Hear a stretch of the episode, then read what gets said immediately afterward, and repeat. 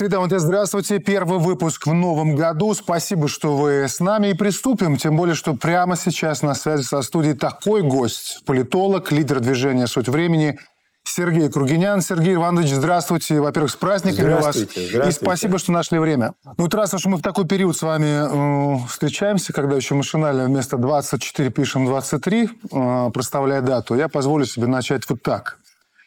Чему нас научил 2023 и на что настраиваться в предстоящие 12 месяцев? Вот, Сергей Иванович, как вы это видите? Я считаю, что на протяжении, ну, как бы последних, скажем, 18 месяцев, года с небольшим, последовательно рушились два мифа или три.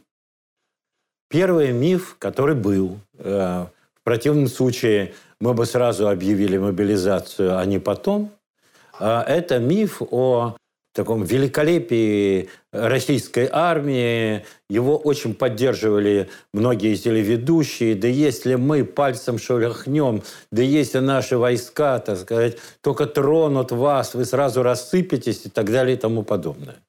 Миф о полном ничтожестве Украины и невероятном величии российской армии. Он рухнул. Потом рухнул миф о том, что украинская армия замечательная, блестящая, свободолюбивая, преисполненная высокого огня и наступательной силы, и она, как под Харьковом, замочила москалей и отодвинула их назад, так будет триумфально двигаться дальше, потому что она такая замечательная.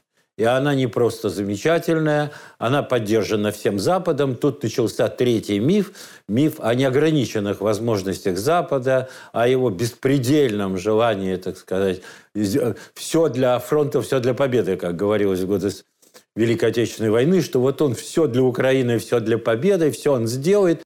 Все это рухнуло в контрнаступе, потому что оказалось, что армия украинская не ахти, Запад э, далеко не так идеален, а этот контрнаступ кончился просто позорным провалом, потому что они описывали контрнаступ, и как они будут идти, и что будет в первый день и во второй. В общем, Зеленский вел блестящее шоу, все ахали, кричали женщины «Ура!» и в воздух щепчики бросали. И в итоге всего этого дела вместо э, военной операции, которая всегда строится на непредсказуемости игры, которая гораздо труднее сейчас осуществлять в условиях такого контроля, предполагавшим, что чем-то мы будем скрывать, а ударим не там, где обещали, а сделаем что-нибудь обратно, они поперли рогом и получили очень сильно в лоб, отползли, ничего не сделали – понесли чудовищные потери не только в людском составе, но и технике, и как бы вынуждены были это признать. Плюс к этому оказалось, что, э, так сказать, Запад не ахти себе, и что его возможности поставить столько, сколько будет необходимо, они э, лимитированы тем, что он ленивый, неподвижный, как бы э, поглощенный своими собственными противоречиями, своими надобами, совсем не такой пылкий рыцарь, который сейчас все силы бросит на поддержку Украины. Затем, затем, после того, как это все рухнуло, э, так сказать, возник вопрос о том, э, так ли важна Украина для Запада, и не хочет ли Запад вообще отъехать. И начался миф о том, что Запад будет отъезжать совсем-совсем-совсем, и наоборот, сейчас все рухнет. И в итоге, когда все эти мифы сыпались, сыпались и сыпались, а о них их так много, потому что все это пиаровские конструкции, обнажилась очень суровая правда позиционной войны, войны на истощение, в которой, конечно, у России если она примет ее условия, возможностей больше, населения больше. Э, да, еще был миф, что, конечно, под санкциями все рухнет, и русские рассыпятся, и у них будет голод, и военно-промышленный комплекс перестанет работать, потому что работает на западных деталях. Ничего не рухнуло. Э, в меру того, насколько способна вот эта экономика, выстроенная под задачу вхождения в мировую цивилизацию, то есть в Запад, под потребительское общество, в меру того, насколько она способна, она раскрутилась. Это тоже нельзя не признать. Э, никакого единства глобального мира с тем, чтобы этот глобальный мир осудил Россию, опять снизил, как это было при Рейгане, цены на нефть до, там, не знаю, 6 долларов до барреля и так далее, не произошло. Возникла совершенно другая, неимоверно более сложная геополитическая ситуация. Она фантастически э, как бы другая, чем все, что описывалось ну, вы могли бы 10 лет назад э, говорить о такой близости Северной Кореи и Российской Федерации? Или там даже Ирана и Российской Федерации и так далее. Но во всем этом начинают проглядывать контуры чего-то очень-очень сурового. Но все эти мифы, рухнувшие на протяжении того времени, которое мы с вами рассматриваем, ничто перед главным мифом главным мифом 21 века или, скажем так, 20-го, 21-го, конца 20-го, всего 21-го, вот первых десятилетий, который гласит о том, что мир, наконец, вышел на некоторую правильную э, как бы, траекторию, есть мегатренд, в этот мегатренд всех устраивает, он потребительский, конец истории, э, так сказать, разумное устройство мира, все будут э, как бы танцевать под одну дудку. Тут миф какой-то историосовский, вот что люди вот так вот будут существовать без высоких целей, без стратегических смыслов, но за счет какого-то такого разума, прагматизма, технократизма, э, как бы отказа от того, чтобы подчинять свою жизнь каким-то крупным фантазиям и утопиям, э, приземленности внутренней. Вот когда-то было сказано «не хлебом единым жив человек», вот он будет жить в основном единым хлебом, и все будет вот так вот тихенько, спокойненько, да? А на кладбище все спокойненько, ни друзей, ни врагов не видать, все приличненько, все пристойненько. Удивительная благодать. Так вот, эта благодать тоже рухнула. Она рухнула вместе с конфликтом между э, Израилем и Хамасом, возник не только котел на Украине, который наши противники между собой, знаю об этом, называют русским котлом, и о разогреве которого говорят, возник и другой котел, там, ближневосточный. В сущности, мы наблюдали, как постепенно начинает булькать э, очень много обещающий в будущем закавказский котел – и как события на Дальнем Востоке переходят в фазу разогрева. Рухнул миф о том, что на кладбище будет удивительная благодать.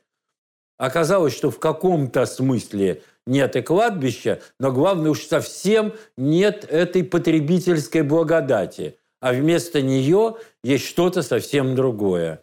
Все это подряд начало сыпаться. Если закрыть глаза и посмотреть на все, что сыпалось, сыпалось, сыпалось, начиная со СВО и дальше со всеми остановками, то выяснится, что мы фактически живем в условиях обрушения почти всех фундаментальных конструкций, сообразно которым все развивалось, начиная с конца 80-х годов. Все оказалось обсыпавшимся, все оказалось внутренне дискредитированным. И это, конечно, очень напоминает эпоху перед Первой мировой войной. Никто ведь не говорит о том, что пресловутая глобализация, которую сейчас ну, то есть не сейчас, а вот тогда, начиная э, с каких-нибудь конца 80-х, начала 90-х годов, уже начали воспевать, и воспевали в 90-е, да, что эта пресловутая глобализация была где-нибудь в 1910 в 1911 году, что тоже считалось, что уровень разделения труда и мировой кооперации настолько велик, что война невозможна, что все разумны, что никто никакую мировую бойню устраивать не будет, что все находится в таком состоянии, которое у нас называлось «правильным путем идете, товарищи», в состоянии правильного пути к некому благолепию. И когда вдруг посреди этого благолепия развернулась конвульсия Первой мировой войны, возникли засеянные трупами поля Европы, возник ужас химической войны на Ипре и в других местах, после которой даже нацисты не рискнули снова применить химическое оружие. Возникло вот это ощущение мировой бойни да, и мирового абсурда, то мир пришел в отчаяние. И тогда это отчаяние, надо признать это, было остановлено большевистской революцией 17 года. Ну, Сергей «Солнце правды восходит на востоке», говорили Бернард Шоу и другие, а вовсе не только большевики.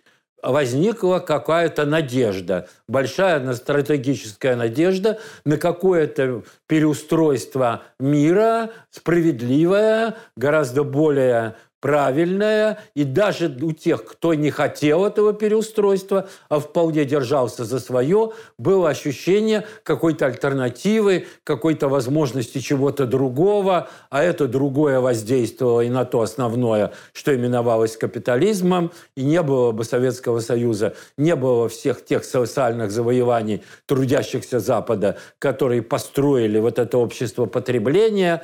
Короче, возникла тогда вот эта надежда – Сейчас с этой надеждой хуже.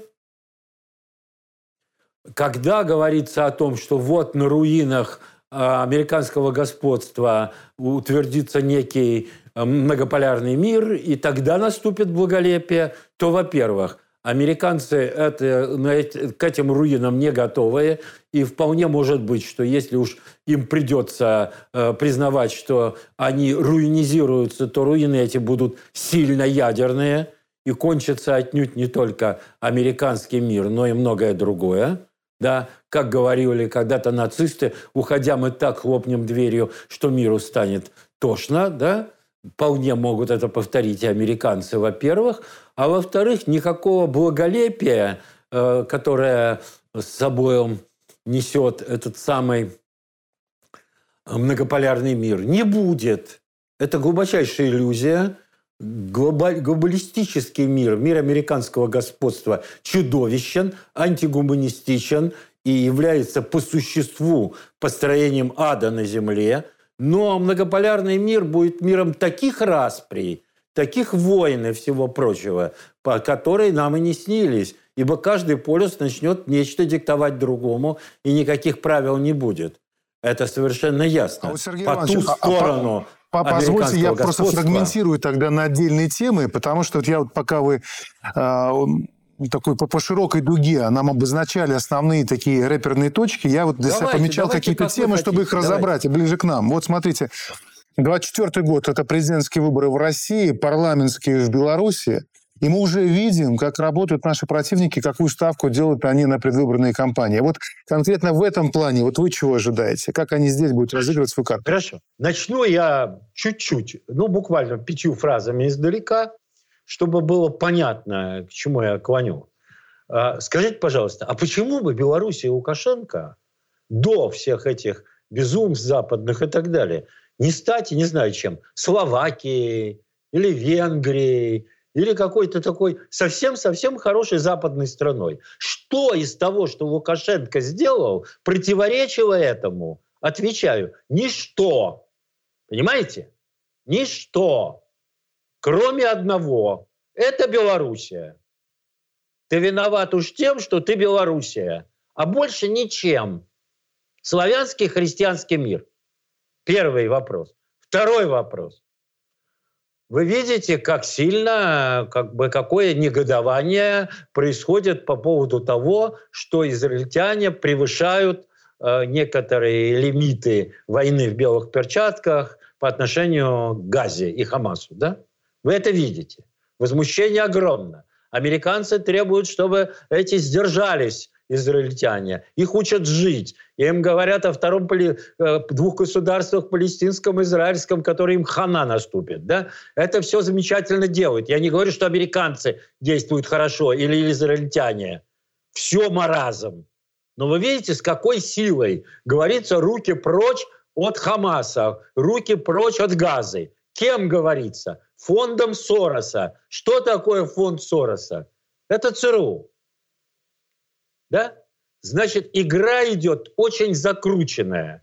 Кто-нибудь выразил минимальные соболезнования по поводу Белгорода. Кто-нибудь когда в мирном Луганске, в Донецке было какое-то гражданское сопротивление, а в Луганске еще ничего не было. Бомбили тяжелыми бомбардировщиками мирное население. Кто-нибудь сказал, что права человека нарушены, что есть правила войны, что мирное население так бомбить нельзя. Кто-нибудь это сказал? Кто-нибудь что-нибудь говорил по поводу Дрездена?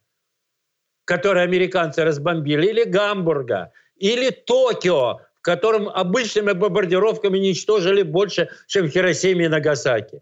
Значит, единственное, по поводу чего никогда не будет выражаться соболезнований, а наоборот будет говориться, правильно сделали украинские господа. Это славянский мир. Это не исламский мир. Вы меня слышите? Не исламский по поводу его будут цирлихи, манирлихи. Это славянский православный мир в виде Белоруссии и России. Это он приговорен. Это он теперь главный враг. На нем, на нем сосредоточено острие. Это потому абсолютно прозападную и разумно устроенную Белоруссию никогда бы никуда не приняли, а рвали бы на части, потому что она Белоруссия. И договаривая до конца, потому что это страна яростного сопротивления нацизму. И потому разорвали Югославию, и потому бомбардировали Сербию. Потому что на самом деле из глубин мировой истории всплывает хорошо знакомая нацистская, теперь уже глобальная подводная лодка. Она поднимается, и мы смотрим ей в глаза. А мирные граждане, верившие в мир потребления, еще не могут до конца это понять как говорил э, такой режиссер Кубрик, они пока еще смотрят на мир широко закрытыми глазами. Так вот, эти глаза постепенно должны открыться. А если так, то что означает новая украинская доктрина по отношению к России? Украина будет обороняться. Не думайте, что кто-нибудь в итоге ей не даст денег. Дадут ей все деньги. Раз и русские деньги экспроприируют и поделят, и тоже эти деньги частью поступят на Украину, а частью самим грабителям. Вот эти большие деньги замороженные. Два. Все будет, но не сейчас. Она все равно перейдет в оборону, да? а изнутри этой обороны она все более и более тяжелыми ракетами даже перечислять не буду, какими. Не только атмаками, хаймерсами и другими. Не ядерными.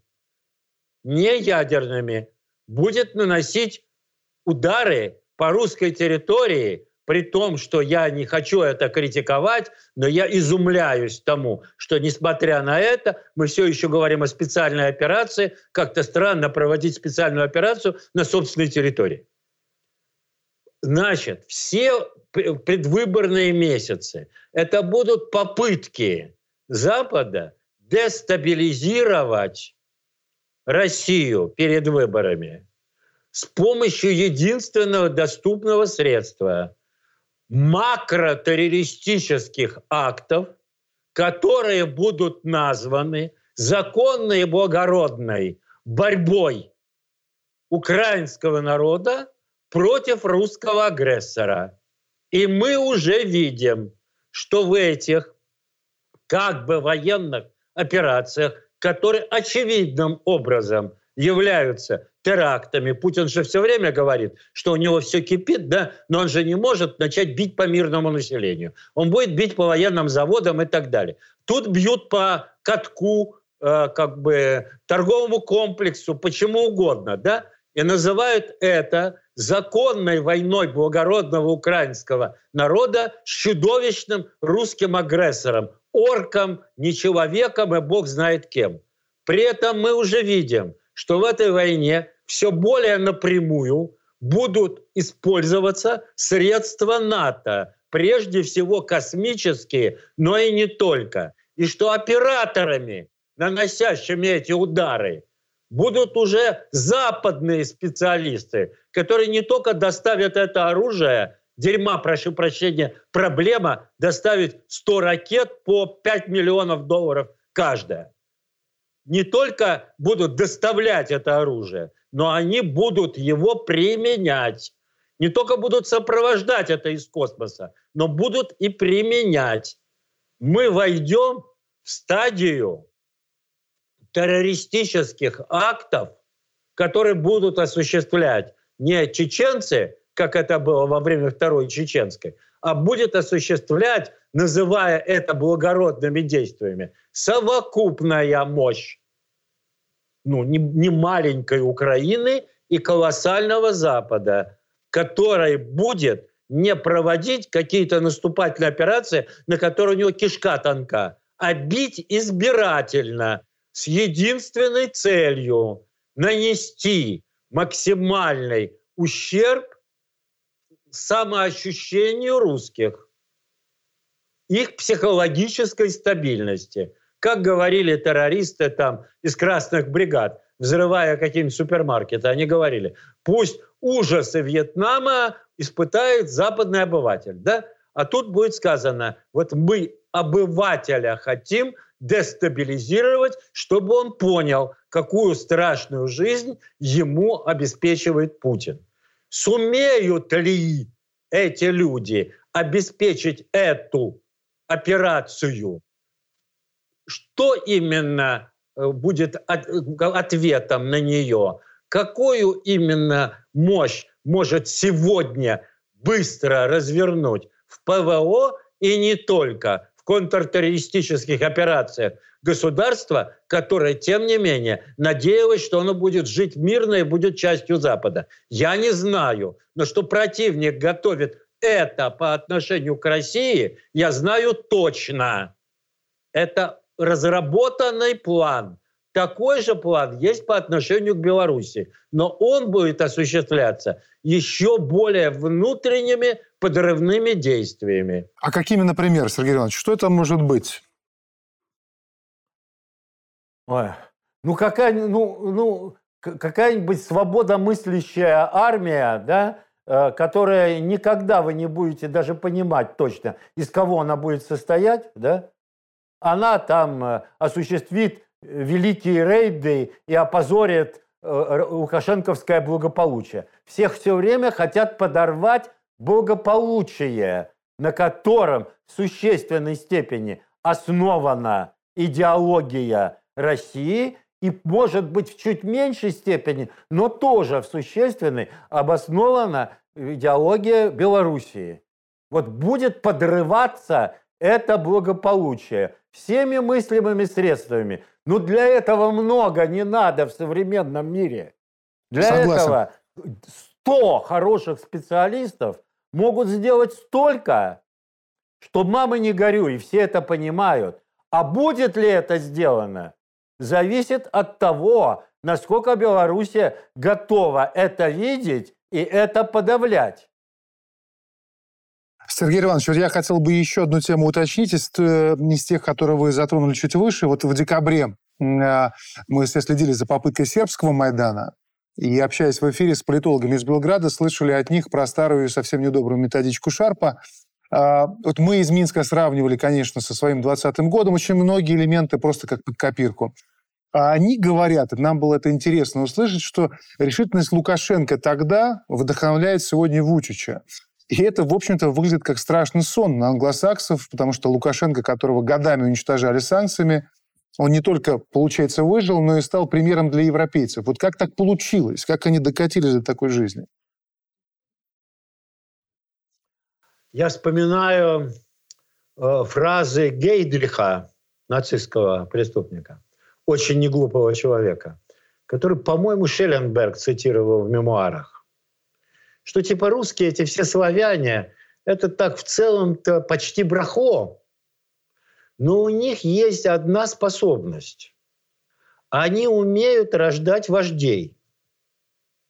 А когда они их рождают, они потом за ними идут, и вот тогда возникает э, мощь большая. Поэтому, говорил Гейдрих, надо лишить их способности рождать вождей. Это было сказано в 1941 году, по-моему если мне не изменяет память. Но то, что было сказано, я говорю точно.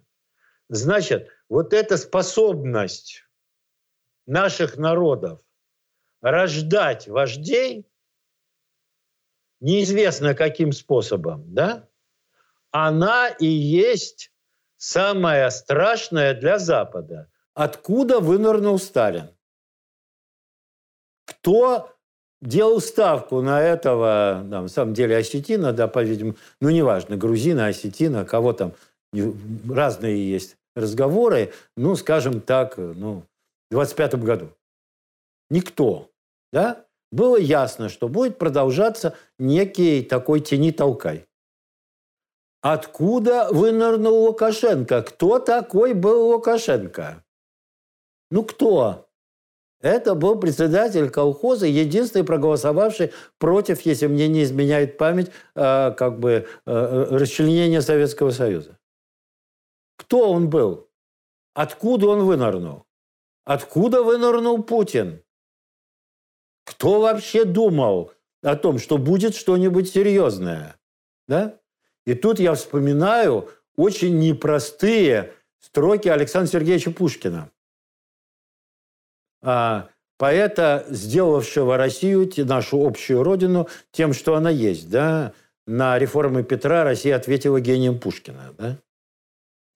Ну, там он начинает с того, что он э, называет э, Александра Первого всеми э, плохими эпитетами, которые может, только может. Раститель, там, лукавый там, и всякий прочий, слабый. Никчемный Щеголь, враг труда, нечаянно пригретой славой над нами царствовал тогда. Потом говорит о том, что орла двуглавого, да, чужие повара щипали у Бонапартова шатра, да, то есть э, как бы герб России там, да, соответствующим образом комментирует. А потом заключает это следующим, очень важным. Заметьте, что в этом нет Кутузова. Не знаю, кто уж нам помог? Остервенение народа, Барклай, зима или русский бог? Так вот, смысл заключается в том, что в эти моменты иррационально вдруг оказывается, что у этих народов, уже загнанных за можай и приготовленных к уничтожению, а поражение в холодной войне было началом уничтожения наших народов. Вдруг оказываются лидеры, не весть откуда вынырнувшие из недр отчаяния и ничтожества, в которые их погрузили, которые начинают эту работу великую по подъему своих народов куда-то. И главное же заключалось в том, как Лукашенко со своим сыном и с автоматом шел умирать в момент, когда казалось, что все уже на грани. Вот эта решимость. Главное то, что Горбачев, отвернув Прибалтике, дав приказ туда вводить войска, через несколько дней и так действовал везде. А Путин проявляет, как мы видим, диаметрально противоположные качества. Главное, что почуяв это, народы, у которых есть эти лидеры, начинают вести себя не по законам перестроечно-постперестроечного ничтожества, а как-то чуть-чуть иначе. Ибо если бы они вели себя по этим законам, то ну, как бы в Беларуси была бы польская власть, да, а Россия была бы расчленена уже. Но этого нет. И совершенно понятно, что тогда из недр сербского народа что-то тоже начинает шевелиться. И как несомнителен этот лидер, да, которого хотят свергнуть, но в нем начинают что-то чувствовать органически сербское и понимают, что его отдавать не надо. А он, понимая, что эти другие чувствуют это, на это откликается. Что такое Путин, как он сам себя описывает, 2001 года и 2022, да? Прошло чуть более 20 лет, мы видим другого человека с другими геополитическими, историосовскими и прочими мировоззренческими ориентациями и готового, как мы все опять-таки видим, идти до конца. То же самое с Лукашенко. А против этого у Запада приемов нет. Он должен опаскудить народ да, и уничтожить актив, включая лидеров, тогда взять голыми руками. А как только это начинает сопротивляться иначе, да еще вместе, он оказывается с его шарпом в полном и абсолютном дерьме. Потому что этот шарп вонючий тоже рассчитывает только на одно – на паскудство обывателя, с готового сдать все, что угодно, как пелось в одной песне э, советского периода «Ты меня, папаня, продал за немецкий пятачок». Готового все продать за любые мелкие подачки. Как только есть вождь и в народе просыпается что-то, а это взаимный процесс, не знал Путин в 2001 году, кем он будет. Не знал Лукашенко в каком-нибудь 2005 году, кем он станет. Да? И что он уловит внутри истории, разговаривающей с ним голосом его народа, и что народ уловит в нем. И как именно этот народ поймет скверну, которая на первом этапе его очень соблазнила, потому что она же обещала, что будет добрая, белая и пушистая. И когда он увидел, что это не так, было уже поздно. Какая историческая память начинает просыпаться? В каких недрах мозга нации она хранится вопреки любому опаскудиванию? А оно было. Все это в Беларуси в меньшей степени, кстати, чем в России. И все это вместе создает новую реальность. Не шарпом эту реальность берут, а крупными военными операциями, на которые надо решиться самому, издержки большие, так сказать, нести. С помощью своего населения, которое само опаскудили ничуть не меньше, чем на тех территориях, в которых говорили об оккупации. Сергей, а на Сергей это Иванович, не готовы. А, мне очень неприятно прерывать это полотно вашего да повествования. Вы, вы, вы так умело, да так умело да, переходите. На раз. Я себе, я себе только успеваю помечать. Я очень надеюсь, что не мешаю вот своими вставками нашим, вашим зрителям внимательно э, следить за вашей мыслью. Но и раз уж мы переходим от э, одной темы к другой, вот выборы в Соединенных Штатах Америки, на которые очень многое завязано в этом году. Можно услышать, что это будут ну, важнейшие президентские выборы в Штатах со времен Рузвельта. Вот здесь у вас какие ожидания? Ну, это вопрос о том, в какой фарш превращено американское общество. Понимаете? Когда ставка идет только на одно, на то, что власть покупается ценой разрушения общества и его в превращение в слизь, да? А ставка-то только на это, как говорил Рокфеллер, мои друзья говорили, что он это говорил, в частной беседе, да, если и в истории выигрывают большевики, то давайте уничтожим историю. Да? Мы же не можем допустить победы большевиков.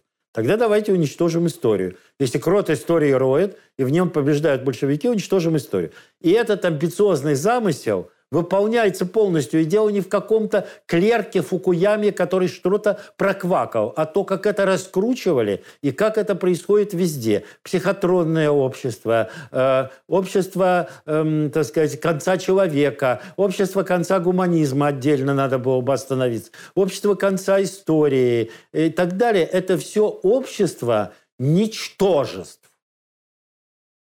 до этого, если довести это все до ничтожества, когда-то герой Достоевского говорил, ко всему подлец человек привыкает, да? Потом он же говорил, а коли человек подлец, то все можно. Вот если это все довести до этого ничтожества, да, то тогда можно властвовать. Но тогда на это ничтожество нельзя опереться. Нельзя опереться на ничтожество, да? Долго говорила, что русские, чем они больше сопьются, обыдлятся и так далее, тем легче будет на этой дохлой кляче ехать. А потом понадобился Ваня с автоматом. Правильно? Оказалось, что так-то все опаскудить, конечно, можно. Да только после этого э, ты рубишь штук, на котором сидишь. Вот что именно решит ядро политического класса? Оно решит, что оно и дальше будет превращать американский народ в абсолютное ничтожество. И в конце концов, что решит сам этот народ? Ведь этот разговор о том, что мы-то все есть, а их нет, это же тоже нечестный разговор. Есть этот народ, есть у него какое-то представление о себе.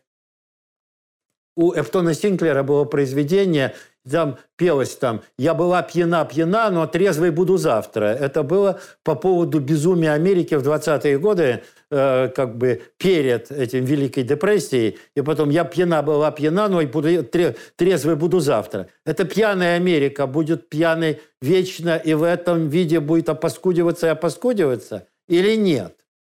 Конечно, э, как бы существует огромное желание демократов удержать все в том состоянии, в котором оно есть сейчас. Но это состояние нестабильно. В этом смысле готовы ли они, ну, грубо говоря, готов ли э, правящий класс, его политическое ядро купить Трампа и сказать, хорошо, будешь ты, но ты будешь делать то, что нам надо. Трамп ведь на эту покупку готов. Будут ли они покупать его, или они и дальше будут все это опаскудивать, опаскудивать и опаскудивать? Доколе? Что в сущности будет происходить по ту сторону этого опаскудивания? Да, если всех сажать на наркотики, на всякий секс, драк, рок, если постоянно развращать молодежь, если замешивать это все в котле маргинализации, если диктовать всяческие извращения, называть их нормой жизни, то можно какое-то время сохраниться у власти, потому что на тебя не возбухнут. Но тогда само это ничтожество станет угрозой. Тогда тебя затянет в болото этого ничтожества. Я не верю, что в Америке никто этого не понимает. Поэтому я думаю, что сейчас идут очень серьезные операции по покупке Трампа и новых договоренностях о том, что же будем делать со страной и миром. А вот это есть супер вопрос, потому что, помимо всего прочего, рухнуло небрежное отношение к проблеме гуманизма. Вот оно было очень долго – я говорю, да какая дегуманизация? Да я вас умоляю. Дегуманизм – расхожее слово. Да не надо даже, оно уже настолько заезжено, что его использовать нельзя. Это бывает, знаете. По этому поводу говорила э, советская поэтесса Новелла Матвеева. Когда потеряют значение слова и предметы, на землю для их обновления приходят поэты. Так вот, в этом смысле э, слово «гуманизм» начинает обновляться, потому что ясно, что правящий класс Америки настроен на тотальную дегуманизацию общества. Вопрос, в каком виде это будет происходить. А, политологи, не конспирологи, а политологи, занимающиеся стратегией, в том числе мои коллеги на Западе, говорят о том, что борются два проекта. Проект «Счастливое дитя», который является, иначе называется проект «Великий инквизитор» по притче Достоевского, да? Будут э, сотни тысяч страдальцев, взявших на себя познание добра и зла, и э, миллиарды счастливых младенцев. Этот проект, который иезуиты опробовали в Парагвае, этот проект приписан человечеству, и его конкурент в основном военный проект «Омега», достаточно консервативный и беспощадный. Эти два проекта раскалывают ядро элиты. И сейчас наступает время, когда элите надо лихорадочно выходить вместе на какие-то параметры, договоренности между собой, длить дальше раскол, скажем так, э, ну, национальной ложи, ложи Великий Восток, да, либо вот этих вот консервативных и демократических сил невозможно. Надо находить какой-то консенсус снова. И сумеют ли они его найти при удивительно острых противоречиях, при колоссальном желании дегуманизировать у одних и желании э, железной пяты у других. Вот сумеют они это сделать или нет, я не знаю. Но я бы не стал списывать э, со счета сценарий, при котором Трамп будет, а все, что надо элите, сделает. Заметьте, что есть статьи э, очень крупных американских экспертов, которые говорят, что когда Трамп придет, он Украине еще больше поможет, чем помогал Байден. Такие статьи тоже есть. Заметьте, что если Трамп действительно выведет э, США из НАТО, то НАТО рассыпется. Но тогда будут развязаны руки у всех, кто сейчас связан консенсусом НАТО. Мир ждет еще многое. Заметьте, что о нуклеаризации Японии говорят очень крупные эксперты, гораздо более крупные люди, чем э, Байден и какой-нибудь Блинкен вместе взятые. Они уже говорят об этом. Мы впереди очень крупных испытаний. Частью их будет решение по Трампу. Пока решение не принято, но оно может быть принято. А вот а, еще одни выборы, за которыми мир не без тревоги и не без напряжения следит. Уже в ближайшее время увидим, как развернемся. Э, президентские выборы на Тайване. Вот здесь чего ждать, потому что в прошлом году звучали ну, настоящие страшилки по этому поводу. Потом случился Ближний Восток, и все отвлеклись от этой темы. Вот сейчас выборы заставляют обратить на себя внимание. Сегодняшняя Америка не может сразу э, диктовать волю и э, как бы создать вооруженные силы, которые там в пяти-шести точках будут как бы американскими руками разгребать хаос. Сегодняшняя Америка этого сделать не может. Она уже захлебывается в двух конфликтах ей развязывать третий, ну, совсем не э, с руки. Да? Поэтому она как бы многое может допустить, включая победу Гаминдана. Говорится следующее. А с чем, собственно, Гаминдан отличается так сильно от э, Коммунистической партии Китая? Кстати, все забыли слова Сталина, совсем непростые, что я не знаю ни одного человека, способного объединить Китай, кроме генералиссимуса Чан Кайши. Вот. Поэтому, в сущности, Коммунистическая партия Китая давно встала на путь Гоминдана. Если снять чуть-чуть риторики, то понятно, что это так. И поэтому даже нет двух систем. Есть один народ и одна система фактически. Но есть Америка, есть интересы элит, есть внутренние уже укоренившиеся корыстные и прочие интересы, которые не дадут простым путем соединить э, Тайвань с Китаем. То, что Си Цзиньпинь при жизни намерен это соединение осуществить, у меня не вызывает никаких сомнений. В этом смысле это очень крупная фигура, совсем особая, к вопросу о том, выдвигаются ли лидеры народами. Да? Это ведь касается не только Беларуси или России. Это касается всех. Да? И совершенно ясно, что он исповедует примерно то же, что одному из моих близких знакомых перед смертью говорил Ясер Арафат, палестинский лидер. А Арафат говорил, я не хочу умереть лидером маленького ближневосточного государства. Я хочу умереть новым Салах-Аддином. Саладином, да? То есть победителем крестоносцев. Поэтому в этом смысле э, как бы Си Цзиньпинь не хочет умереть очередным в ряду. Он хочет создать нечто, делающее его человеком масштаба Мао Цзэдуна. Да? И это нечто воссоединение. К нему китайцы будут идти с их специфическим стилем. Мелкими-мелкими шагами, с бесконечными оглядками, осторожно-осторожно, настойчиво-настойчиво, беспощадно-беспощадно, так, как это диктует э, трех, а может быть и пяти-семи тысячелетняя китайская культура. Вот как она это диктует, так они будут к этому идти. Без рывков, без сдергивания. Любой рывок американцев – ответ. Своих рывков никогда. И еще один корабль, и еще сто шахт, и еще, и еще, и еще. Американцы не могут остаться с Украиной а,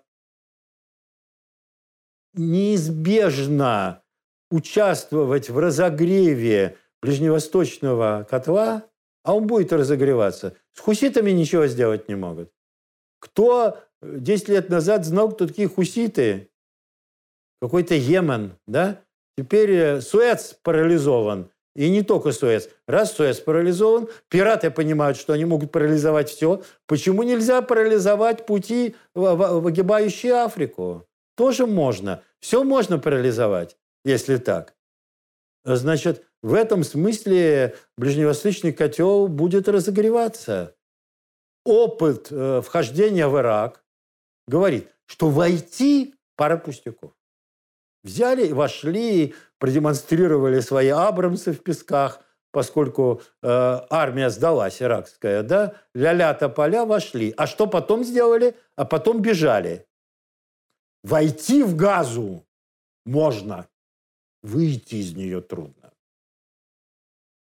И это нельзя сделать с обычными потерями, ибо это партизанская война, в которой потери один к пяти. А там уже сидит 1035-40 боевиков. И приедут гости со всего мира, туристы приедут поучаствовать в этом замечательном мероприятии. Поэтому это всерьез и надолго, как когда-то Ленин говорил про НЭП. Да? Это всерьез и надолго. Слишком много котлов. В этом смысле американцы будут покупать Тайвань. И они это сделают еще разок, но с большими издержками для себя и, возможно, в последний раз. А потом придется либо сдаваться, либо воевать. Но для этого нужна будет новая Америка. А новой Америки при Байдене не будет. Что будет при Трампе вопрос открытый. А при Байдене ясно, что будет просто нарастание дерьма. И больше ничего. Поэтому, если американский правящий класс хочет этого, то это значит, что он по ту сторону захлестывания хочет создать совсем что-то жесткое с опорой на какое-нибудь северное командование. Просто совсем белое, без вариантов, и с очень сильной опорой на армию, северное командование, проект «Омега». В противном случае надо сдаваться, а я не верю, что правящий класс США будет сдаваться. Есть еще одна тема, которая, может быть, э, после всех вышеперечисленных выглядит чем-то инородным, а, возможно, и таким неуместным, но мне так не кажется. Вот почему. Любой военной схватке предшествует культурная такая подготовка. Это та самая мягкая сила, которая только при поверхностном взгляде кажется органичным обаянием набора ценностей или там технологических удобств. А на самом деле мягкая сила, она ведь как финка, как такое бандитское перо, которое в умелых руках неприметно решает вопросы, если, используя их лексику, добазариться не получилось. Так вот, я про, простите, хочу спросить голую вечеринку. Опять же, ну, лицо тут чистая политехнология, назвать этот шабаш вечеринкой явно не просто так. Этот термин, термин вбросили в народ, мол, голая вечеринка. Но на самом деле это было совершенно нечто иное. Так вот, в этой ситуации больше всего удивило не это само по себе событие, и, возможно, он остался бы незамеченным, если бы не такая абсолютно решительная реакция властей на нее. А что такое принципиально изменилось, что события, которые раньше считались ну, уже практически нормой, сейчас вызвали такую принципиальную и категоричную реакцию? Не только со стороны властей, может быть, в первую очередь, со стороны людей, которые сказали «стоп», хватит. По крайней мере, у нас отсюда это выглядело именно так.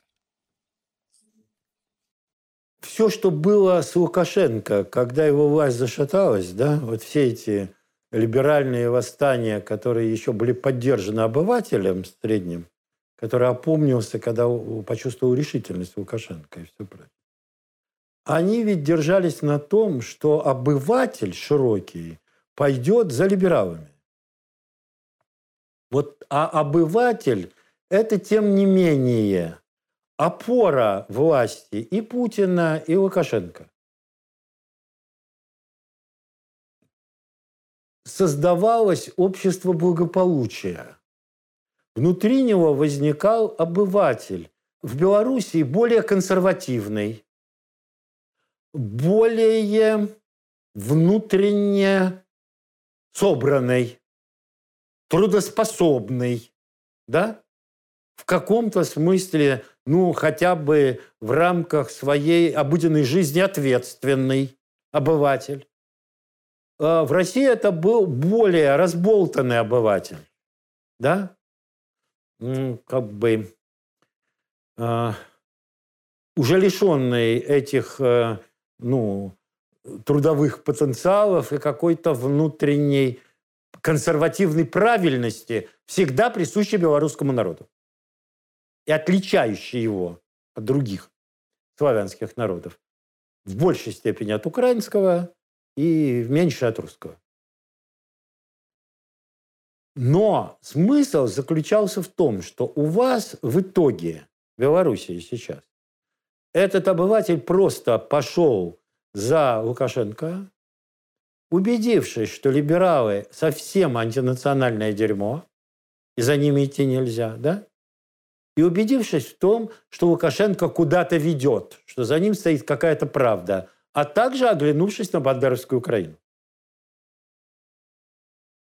В России философия компромисса элит, тех, которые вели на Запад, и тех, которые сейчас как бы повернули в сторону СВО, этого компромисса элит означало, что война, которую называют скромная специальная военная операция, будет идти сама по себе, а жизнь российского обывателя сама по себе. Мухи, атлеты отдельно. Вы воюете, тут воюют, да? Но обыватель чувствует, что эта война его не очень сильно касается. Мобилизация не объявляется, по крайней мере, до сих пор. Один раз объявилась. И все. Да? И поэтому он живет той жизнью, которой жил. И консенсус пытались выстроить на этом. И я много раз говорил, люди, вам придется строить отношения между воюющими и их родственниками и теми, кто задет войной. А это уже не минимум 10 миллионов, а на самом деле и больше, вполне разогрето. И этим обывателям нельзя, чтобы связи, вот этим пальцами ее показываю, не было вообще. Тогда ее будет строить враг. Значит, в чем задача врага? Задача врага как-нибудь все дестабилизировать. Дестабилизация может быть слева и справа, а может быть так, что как бы слева качнут, а справа ответят. Так вот, эта вечеринка, которая кажется невинной, потому что гуляли еще не так. И потому что власть ответила очень скромно, но ответила. И многое не засветила из того, что там было. Эта вечеринка нужна была, чтобы качнуть воюющих. Понимаете?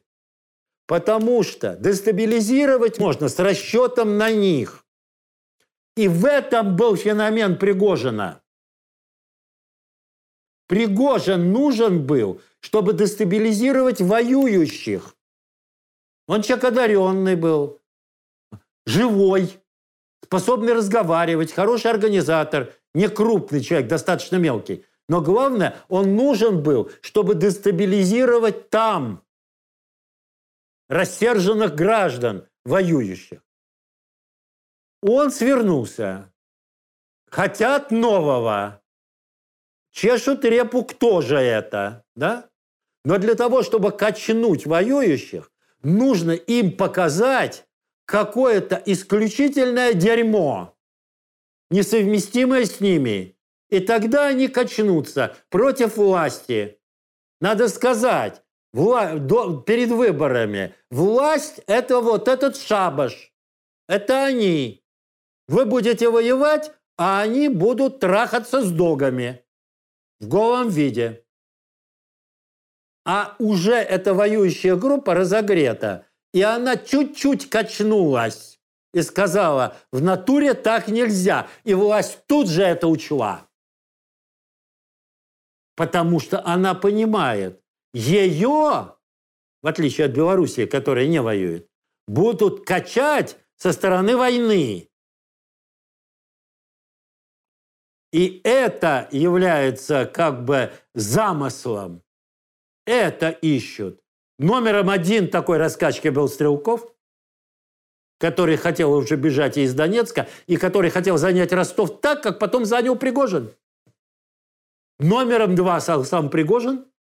Дальше ищется что-то. Но пока ты этим людям не покажешь какого-то уникального распутства и дерьма в ТУ, они не начнут шевелиться против. Они понимают, как это опасно. Как этого не хочется. Поэтому делается все, чтобы раскачать их. И шабаш, как вы справедливо говорите, под названием «вечеринка», нужен был для полной компрометации власти, которая его должна была благословить. А она не благословила. Наступают политтехнологические месяцы. Сделать это невозможно. Кроме того, нервы это тоже на пределе. Власть-то понимает, что она-то смертник, в отличие от всего, да? И что она зависит от этих людей с автоматами, которые умирают, и ее спасают этим.